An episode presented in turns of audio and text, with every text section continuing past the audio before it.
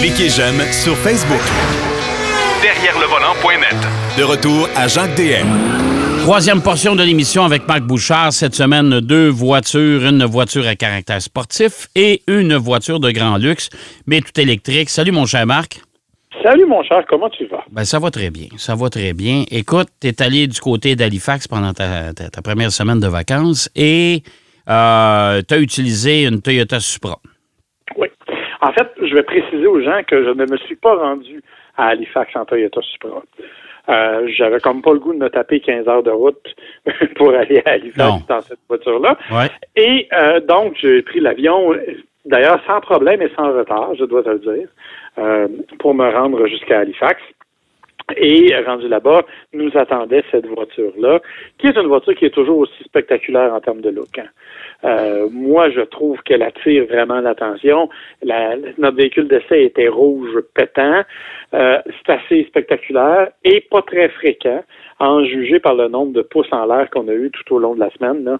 Euh, les gens n'en avaient pas vu souvent.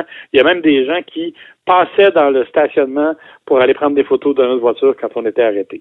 ben, c'est sûr que la, la Supra, on n'en a pas vendu des tonnes, hein?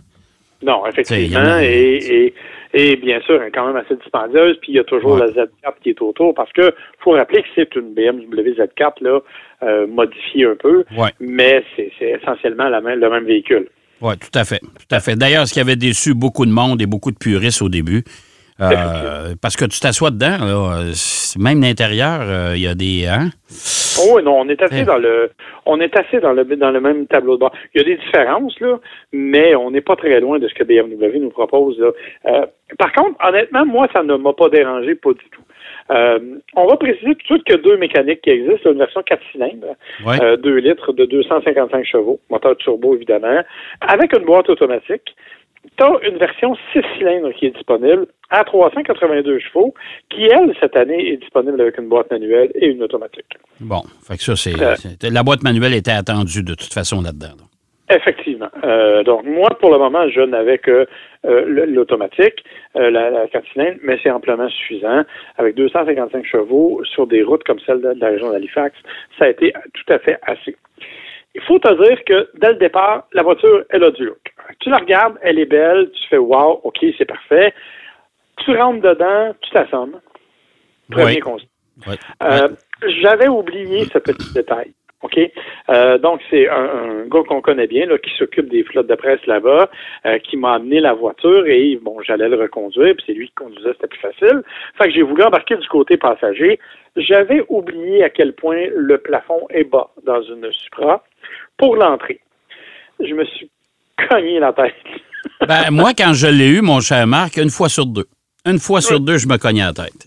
Ah non, mais là, c'était vraiment complètement ridicule parce que j'y ai pas pensé et j'ai voulu rentrer avec un certain enthousiasme. Euh, enthousiasme qui a été rapidement refroidi, inutile de se le dire. Ouais. Ouais. Ceci étant dit, une fois rentré à bord, par contre, la façon dont elle est faite, quand vous regardez la photo de la Supra, vous voyez qu'il y a comme deux bulles sur le dessus. Mhm.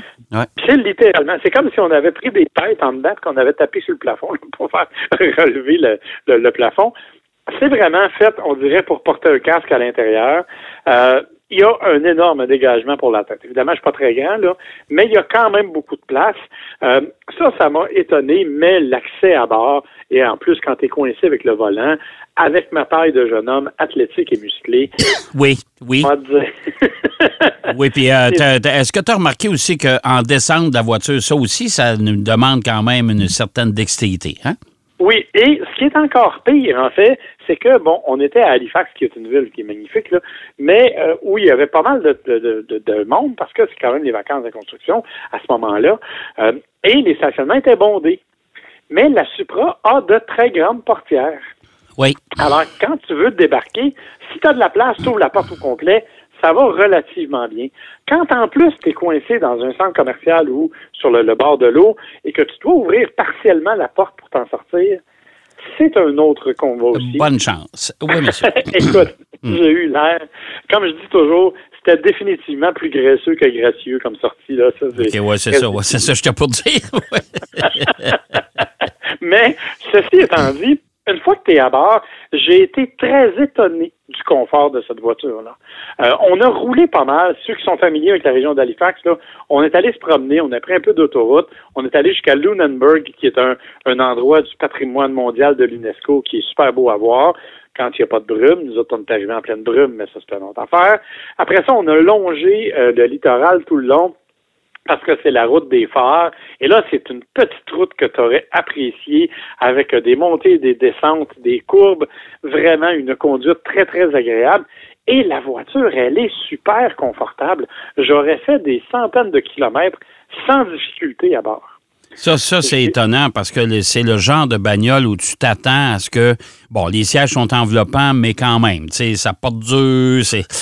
tu sais, non. écoute, après 100, 200 km, oh, boy, j'ai hâte de débarquer, là, tu sais. Mais tu vois, ma- mon épouse a des problèmes de dos chroniques Ouais. Et même elle n'avait pas de difficulté. Évidemment, là où ça devient difficile, comme je te dis, c'est quand tu rentres et tu sors souvent, tu es obligé de te tortiller, puis ça, c'est compliqué. Mais même, j'ai posté une photo sur Facebook et j'ai un collègue journaliste de Toronto dont le premier commentaire a été « C'est surprenant comme confort, cette voiture-là, comme voiture touring ». Ouais. Honnêtement, c'est étonnant.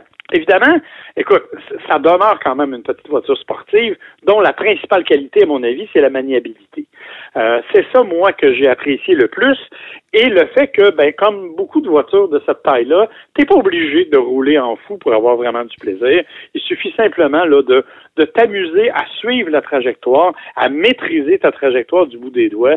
Et c'est absolument génial. Ça fait tout à fait le travail. Et ça nous a mené là où on voulait, avec beaucoup de plaisir, beaucoup de bonheur. Et on s'est vraiment promené, je te le dis, là, on a fait de l'autoroute, on a fait de la route de campagne, on a fait pas mal de villes, on est allé visiter de superbes endroits, Peggy's Cove, euh, Fisherman's Cove, qui sont des endroits typiques. Et avec cette voiture-là, on se con- et on a fait, au terme de tout ça, et ça, j'étais sur le dos, 7,6 litres au 100 de moyenne. Ça, c'est bon. Ça, c'est très bon. T'as un moteur 4 cylindres turbo, ouais. Tu sais, écoute, les, les moteurs 4 cylindres chez Toyota, là, ils font, ils font un, du après bon boulot. Écoute, Toyota annonce 8,4. Bon. On était presque un litre en bas. Et, et je, je te le dis, là, j'ai pas fait le fou, vraiment pas. Hein, puis je me fais chicaner quand je fais le fou avec ma femme, que c'est clair que je l'ai pas fait. Mais euh, en même temps, on s'est pas privé d'aller où on voulait, puis on a fait autant de l'autoroute que de la ville. Là. Et à 7,6 quand j'ai fait le plein, écoute, c'est pas compliqué, j'étais là une semaine, ça m'a coûté 62 d'essence super. Ouais, c'est pas beaucoup. Et puis C'est du vraiment- super en plus, ouais, c'est pas beaucoup. Ouais, c'est bon, OK, là, tu vas me dire que l'essence était 15 sous de moins le litre à Halifax, mais n'empêche. Euh. Alors, honnêtement, j'ai été très étonné de ça, étonné du confort. Euh, Étonné de l'espace de chargement aussi. On avait, mon épouse et moi, chacun un, carry-on, les fameuses valises de, cabine d'avion, euh, qu'on a rentré dans le coffre arrière sans aucune difficulté, et on aurait même pu rentrer là, un autre, deux ou trois autres petits sacs avec euh, sans souci. OK. Donc, il y a- quand même de l'espace. Alors, honnêtement, c'est un véhicule que j'ai redécouvert parce que moi, je l'avais essayé essentiellement lors du lancement où on s'était tapé la route des Laurentides et où on avait terminé ça sur la piste à Mont-Tremblant, si tu te rappelles. Oui, oui. Euh, ben là, évidemment, tu pousses la voiture un peu plus. Là, tu essayes de faire un peu plus le pilote de course. Dans ce cas-ci, c'était mes vacances relax, tranquille. On s'arrêtait dans un petit resto puis on continuait. Euh, et et j'ai beaucoup apprécié l'expérience. Là où il y a un petit bémol, ben, c'est clairement, tu l'as mentionné dès le début, on n'en vend pas beaucoup. C'est 58 000 le prix de base quand même. Ouais, c'est pas donné. Non, ça c'est le plus base base. là. Euh, Ouais. Si tu veux aller dans la version 6 cylindres et tout, là c'est beaucoup plus élevé que ça. Euh, ça commence à être cher pour un jouet quand même là, euh, parce que rappelons-le, c'est une propulsion qui est très basse. C'est pas un véhicule que tu vas utiliser 12 mois par année, vraiment pas là. Non, non, c'est ça. C'est un peu, là, là, il y a la nouvelle concurrente, ben, la nouvelle Z, là, euh, qui va débarquer bientôt, qui est une concurrente qui est pas mal moins chère que ça. Là, on parle, là, écoute, euh, si tu y vas avec la Z, exemple, euh, toujours avec un moteur 6 cylindres de 400 chevaux, euh, on parle d'un prix de base de quoi, 46 000? Ouais, Fait que, tu sais, la Supra, euh, je sais que la Supra avec le moteur 6 cylindres, tu vas approcher les 70 000, là, pas loin. oui, effectivement. Tu sais, ça commence à faire une méchante différence. là. Puis on s'entend que c'est- ce sont des jouets, ça. Ça, ça tu sais, c'est le, le type de bagnole MX5 chez Mazda, euh, la Supra, la Z, c'est des voitures que tu utilises l'été, puis quand, quand la neige approche, euh, tu, tu vas serrer ça. Ben, exactement. C'est c'est- Ouais. c'est- c'est fait pour ça, c'est fait pour euh, vraiment pour s'amuser, c'est fait. Mais tu sais, c'est quand même des voitures dispendieuses Ouais. pour être des sais. Oui. Ouais. Je veux dire, euh, en tout cas, moi, je trouve ça un peu dispendieux. Oh, ouais, malgré tout à fait. c'est quand même. Mais honnêtement, je dois te dire que mon expérience dans une Supra comme voiture de tourisme et non pas strictement comme voiture sportive a été vraiment plus agréable que je ne l'aurais cru. Bon, ben tant mieux. Ça, ça, c'est une bonne nouvelle.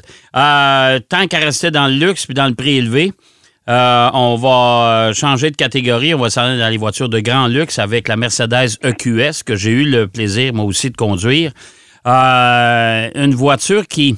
Écoute, une classe S, moi, ça m'impressionnait. Celle-là, ça m'a laissé un peu de glace sur son look, sur son apparence. Ça n'a pas l'air de ça. Non, ça n'a pas l'air d'une classe S, tu as raison. C'est particulier comme look. OK, il faut aimer. Ouais. Euh, moi, je la trouve. Bon, la, la partie avant, elle est assez spectaculaire. Je trouve que la partie avant, elle est belle et tout. La partie arrière, c'est plus ordinaire. Elle a l'air un peu. euh, un peu comme moi, là, un peu trop ronde à certains endroits. Ouais, tu sais, ça, ça a perdu de son. Comment je te dirais bien ça? De son, de son charisme tout Mercedes. Là. Tu sais, une classe S, c'était, imposant. Premièrement, cette voiture-là, quand tu place à côté d'un, autre classe S, ça est beaucoup plus étroite. Oui, effectivement. Ah. Elle a par contre à peu près la même longueur. Ouais. Euh, on est, on est à peu près dans les mêmes dimensions. C'est une voiture qui est beaucoup plus haute aussi et qui est beaucoup plus profilée, arrondie tout au long. ouais. Euh, autant la, la- la partie avant, le, le, le- je dirais la calandre est assez inclinée, euh, le capot s'arrondit, la ligne de toit est fuyante à l'arrière, donc on n'est pas dans quelque chose effectivement de défini comme une berline traditionnelle. Euh, par contre, écoute, c'est une voiture. Là. Ah, Là, oui, oui. oui, oui. Tu sais, euh, euh, je veux dire, on parle d'une auto, là, à l'intérieur, tu as de la place pour ton équipe de hockey au complet, là. J'exagère, mais Oui, mais c'est vrai. C'est vrai. Ouais. à l'arrière, là, c'est, c'est, c'est spectaculaire l'espace que tu as là. Et il faut rappeler que c'est un véhicule qui est 100% électrique. Ouais. OK? Ouais.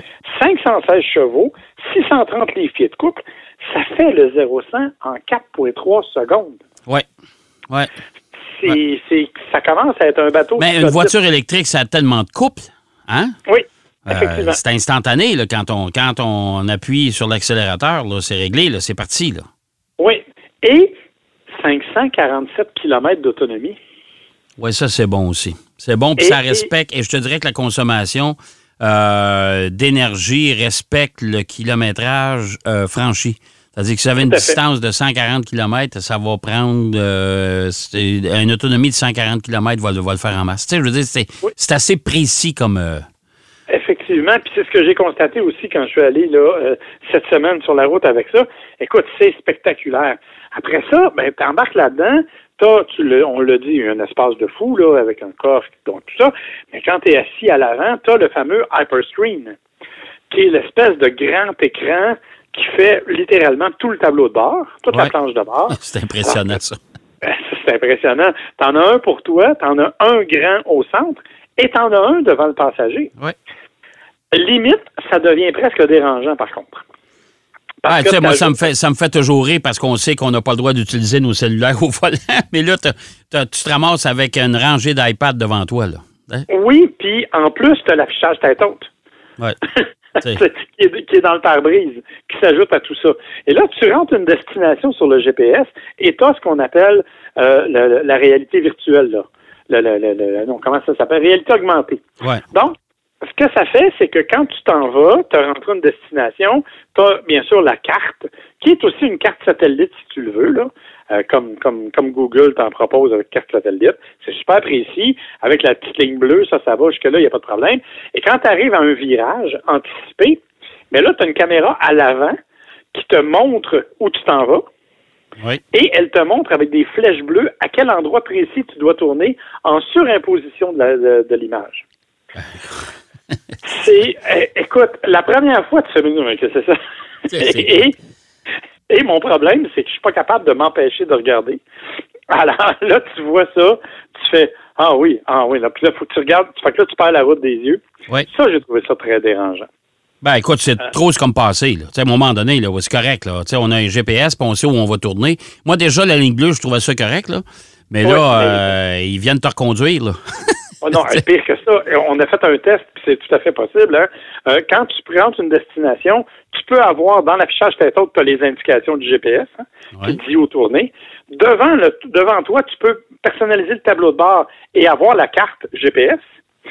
Tu l'as dans l'écran central et le passager l'a aussi. Fait que ta destination se répète quatre fois dans l'écran. Ça n'a pas de bon sens. Ça n'a pas de bon On comprend que c'est pas fait pour ça, là, mais au moins, à ce moment-là, tu as un copilote qui est capable de t'indiquer où tu peux tourner. Bref, il y a mhm. vraiment des éléments. C'est un gadget techno, c'est incroyable. Mais pour le reste, c'est une voiture qui est tout en douceur. Ça se conduit comme si c'était sur un nuage. On est allé se promener sur des routes de campagne peu importe comment l'asphalte était magané, c'est littéralement, ça flotte par-dessus. Ah, wow, wow, C'est spectaculaire comme voiture. Quatre roues directrices en plus. Alors, euh, Quatre roues directrices, exactement. Donc, c'est vraiment hyper maniable. Tu rentres où tu veux avec ça. Et on le dit, 0100 4.3 c'est un monstre parce que le, véhicule est très imposant. Euh, honnêtement, c'est une réussite incroyable. En fait, ma femme disait, si ce n'était de la facture, hein, puis quand même, notre version vaut quand même 164 000 C'est ce que euh, c'est ce que j'étais pour dire, oui.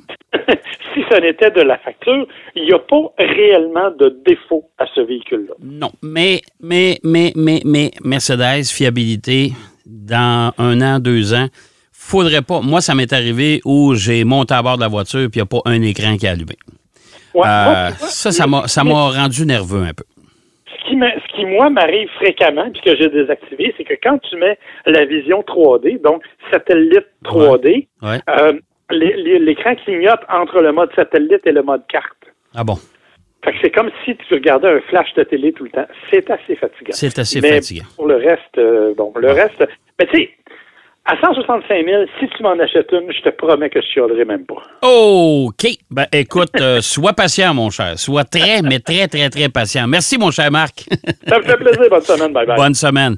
Marc Bouchard qui nous parlait de ses vacances du côté d'Halifax avec la Toyota Supra et qui nous parlait également de la Mercedes EQS, Mercedes Grande Berline tout électrique que j'ai eu le privilège de conduire aussi.